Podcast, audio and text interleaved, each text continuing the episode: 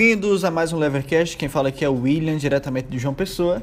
E hoje eu conto com a presença ilustre aqui na gravação desse Levercast, que é a minha querida Saloá Sabino. Muito, muito na dela, né? É, muito na vista. Então, é, hoje nós vamos continuar a série sobre o existencialismo libertário, certo? Então, hoje vamos falar um pouco sobre o consumismo, coisa que é, normalmente os libertários, quem defende o capitalismo, é muito alvo dessa questão por socialistas. Diz, ah, você vive numa sociedade de consumo, as pessoas são obrigadas a comprar sempre o último produto, e se não fizerem, elas é, não são ninguém. Por bem, vamos falar sobre isso hoje, tá certo? E vamos continuar analisando a obra do William Ewing, The Free Market Existentialist.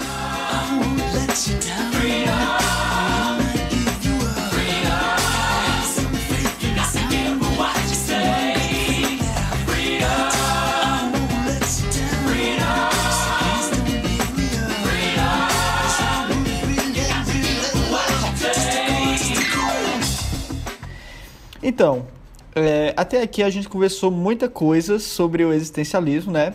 Então a gente vai fazer um pequeno resumo em relação a tudo isso para que a gente consiga acompanhar esse episódio com toda a calma e toda, todo o entendimento que a gente precisa.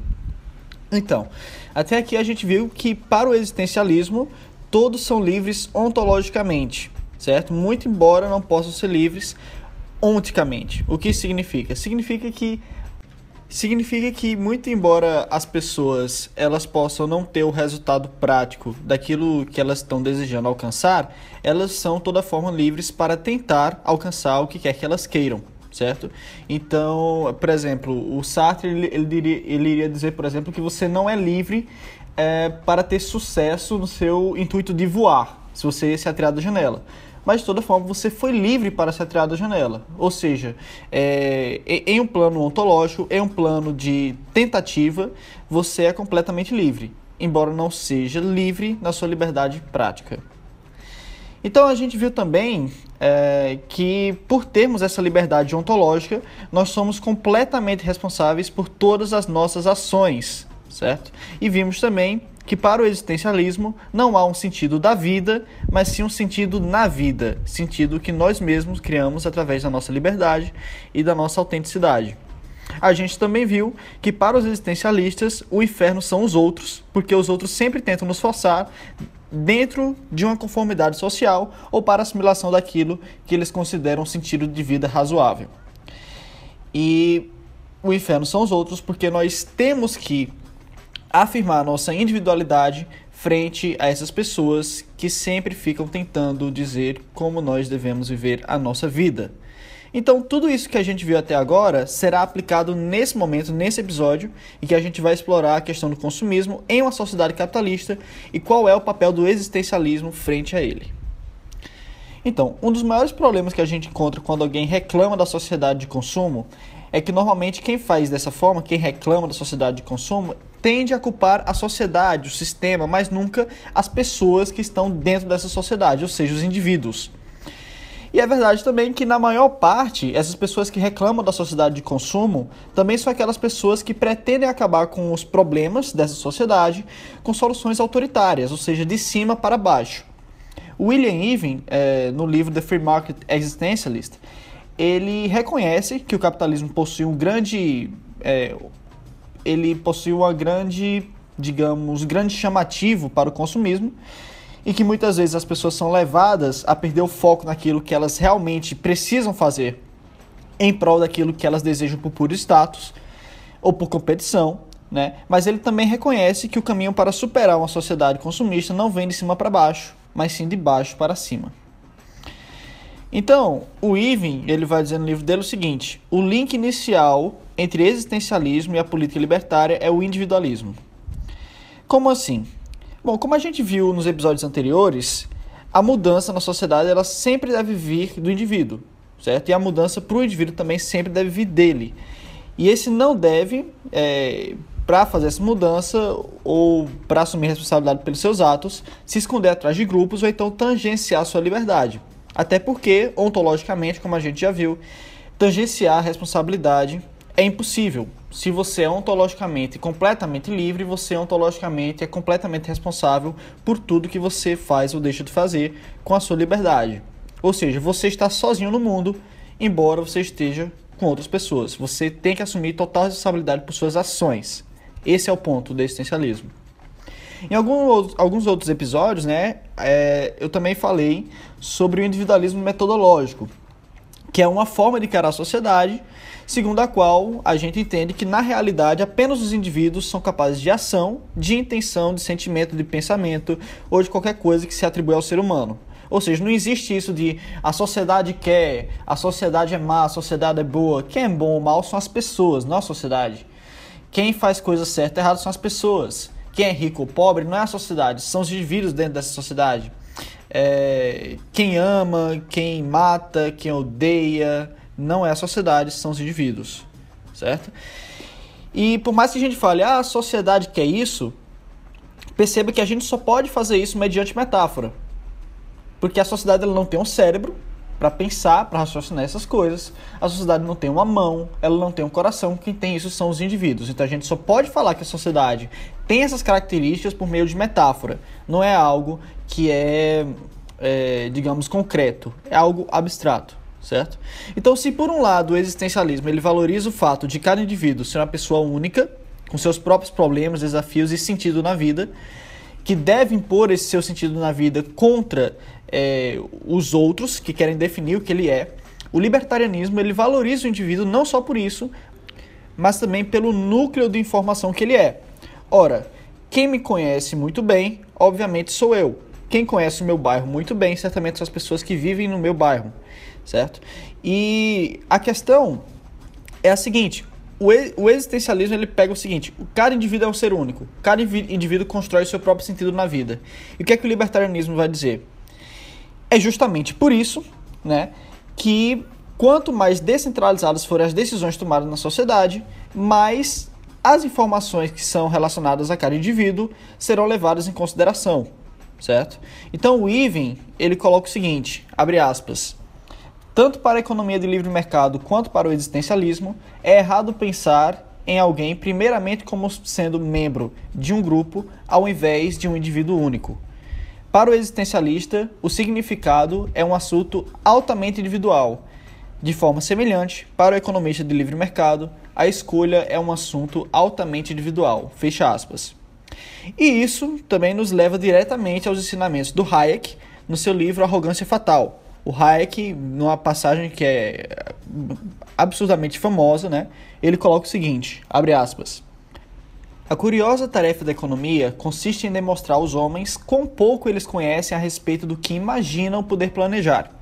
Para a mente ingênua, que só consegue conceber a ordem como o produto de uma estrutura deliberada, pode parecer absurdo que, em condições complexas, a ordem e a adaptação ao desconhecido possa ser alcançada mais eficazmente pela descentralização das decisões e que uma divisão da, das autoridades amplie de fato a possibilidade de ordem global. Contudo, essa descentralização, com efeito, faz com que seja levada em consideração uma quantidade maior de informações. Esta é a razão principal para rejeitarmos os requisitos do racionalismo construtivista. Pela mesma razão, somente a divisão alterável do poder de dispor de determinados recursos entre muitos indivíduos de fato capazes de decidir sobre seu uso, divisão conseguida pela liberdade individual e pela propriedade individual, possibilita a mais plena exploração do conhecimento disperso. Fecha aspas. Então, se há algum problema com o consumismo, né, não é ignorando as decisões individuais que a gente vai conseguir entender ou remediar esse problema. Né? Muito pelo contrário, são os indivíduos que são os responsáveis pela situação que está colocada e são os indivíduos os que possuem a responsabilidade de mudar as coisas se assim eles quiserem certo? Então, se a gente vai partir para a análise do indivíduo, a gente precisa entender como que o indivíduo passa a agir da forma que ele age em relação ao consumo, né? Então, para muitas pessoas, é, os, os, consumidores, né, eles agem de forma impossível, impossível quando eles consumem, porque eles são alienados. Né? Então, Marx ele chamaria a alienação em relação ao consumo de fetichismo de mercadoria. Como assim? É a ideia que a mercadoria, quando ela chega no mercado, depois de todo o processo de produção, ela esconde em seu corpo todo o processo social necessário para a construção dela mesma. Ou seja, é, quando você vê um celular, você não imagina todo o trabalho que foi necessário para construir aquele celular. Você é, também não imagina que você pode fazer alguma coisa mais útil com o seu dinheiro.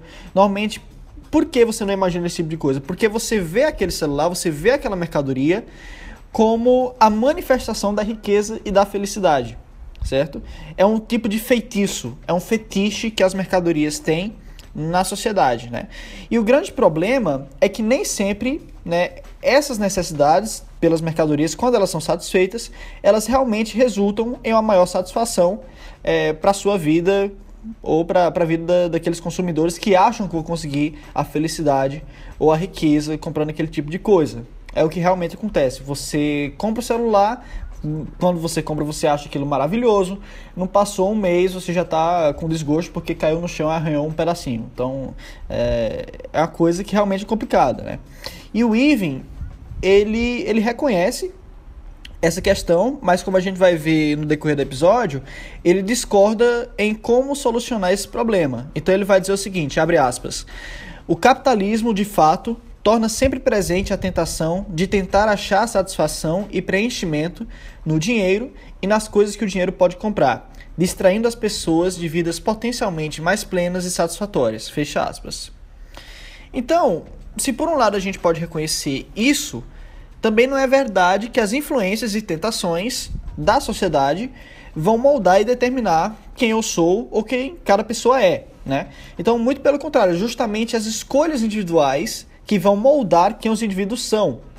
Inclusive as escolhas de ceder ou não a essas tentações, certo? Então não é que ah, é, a gente é forçado a comprar porque a sociedade determinou dessa forma. Então, ah, a gente é forçado a comprar porque todo ano sai um produto novo. Não. Você não é forçado a comprar. E se você compra, você tem que assumir a responsabilidade pela ação que você está tomando. Você é, em última análise, livre e dono de suas próprias decisões certo? Então o ponto é esse, não é que a, o culpado é a sociedade. Primeiro que só se produz coisas na sociedade capitalista para satisfazer as necessidades que nós temos, ou se produz alguma coisa porque se acha que nós vamos querer aquela coisa quando ela for produzida. Então se tem alguma coisa errada, em primeiro lugar, é, isso pode ser rastreado às atitudes das pessoas individualmente. E é aí que as coisas devem mudar, se as pessoas quiserem mudar alguma coisa. Então, mais na frente no livro, o Ivan ele coloca o seguinte, é? essa passagem aqui que eu acho fantástica no livro dele, que explica perfeitamente essa questão. Abre aspas. O existencialismo chama para uma internalização e não por uma externalização de responsabilidade. É aqui onde a filosofia de Sartre de liberdade e a economia de livre mercado que ele rejeitou se dão bem. O capitalismo é o sistema econômico que mais demanda responsabilidade pessoal.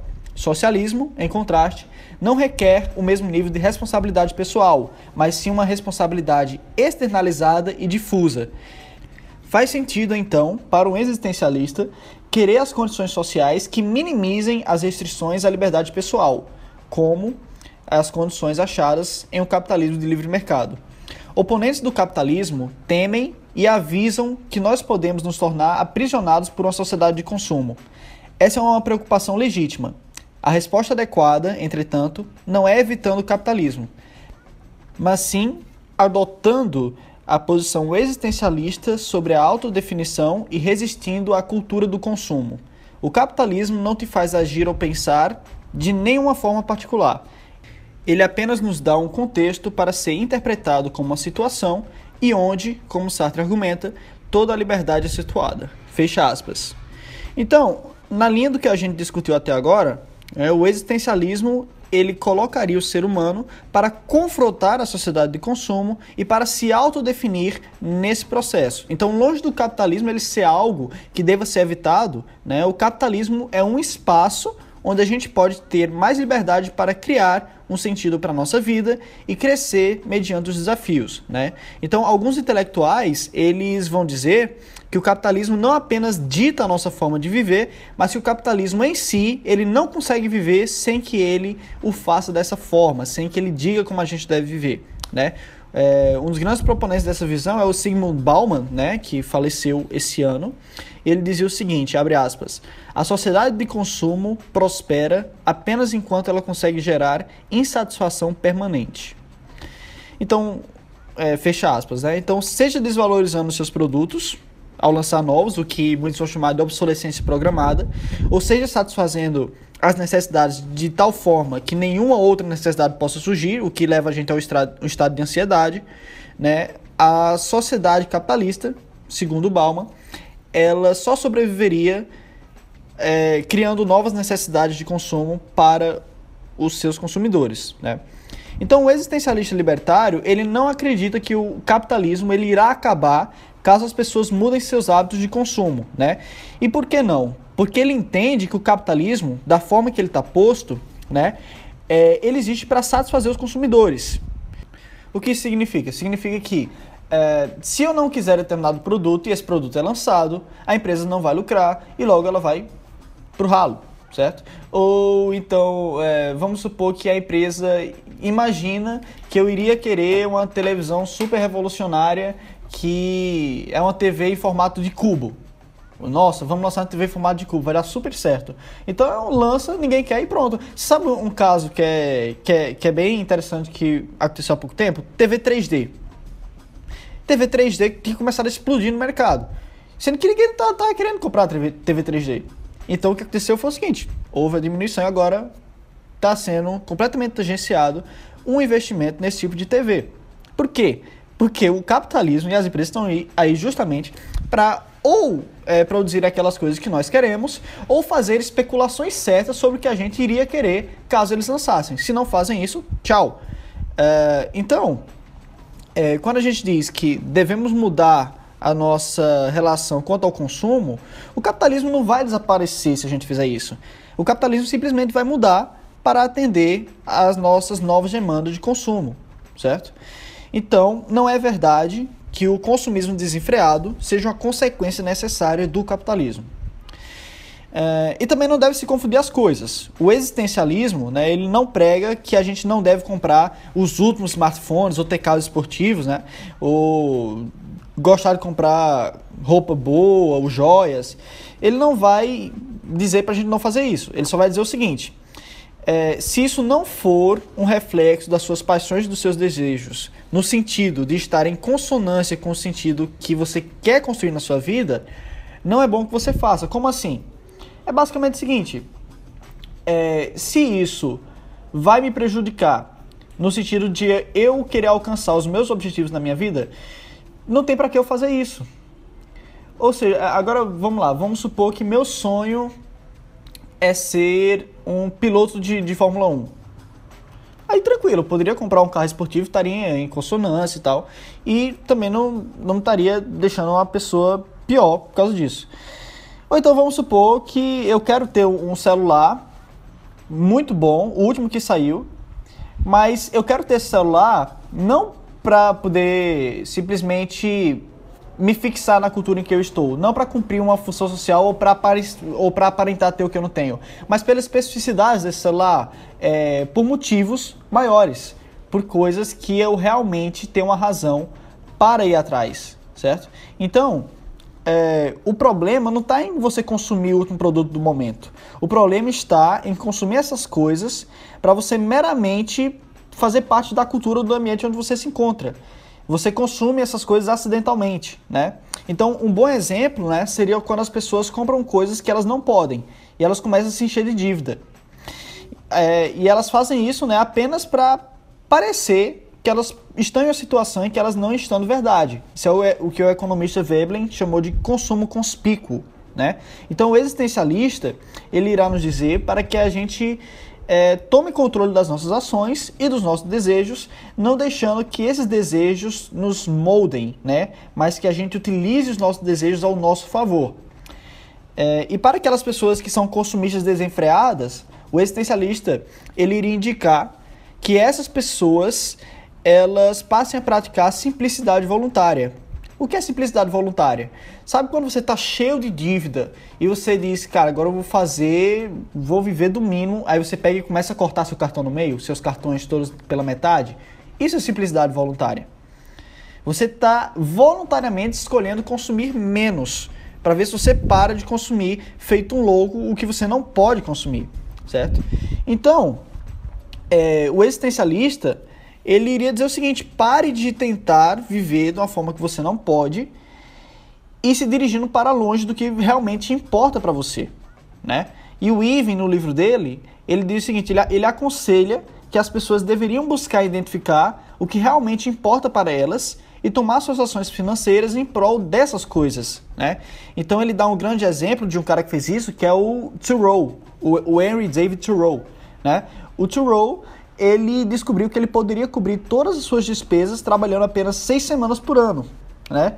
Então Thoreau, ele viveu uma vida de absurda simplicidade, é, mas ele pôde ter tempo para se dedicar ao que ele realmente amava, né? Então ele se isolou nos bosques e começou a escrever sobre a sociedade e sobre ecologia, e ele nos deixou obras realmente fantásticas, como o seu livro Walden e também a desobediência civil. Né? O Thoreau ele foi um anarquista individualista, eu acho que a gente poderia chamar ele de anarcocapitalista, e ele defendeu que a desobediência civil como uma arma para lutar contra o Estado, quando o Estado ele começa a ir por áreas que ele não deveria estar. Inclusive, ele foi um grande sonegador e foi preso por sonegar o Thoreau, inclusive. Thoreau também não era nenhum rico, né? Como eu disse aqui, ele escolheu se recolher nos bostes, mas quando iam cobrar imposto dele, ele dizia não, e ele foi preso, passou um período sofrendo por causa disso, né?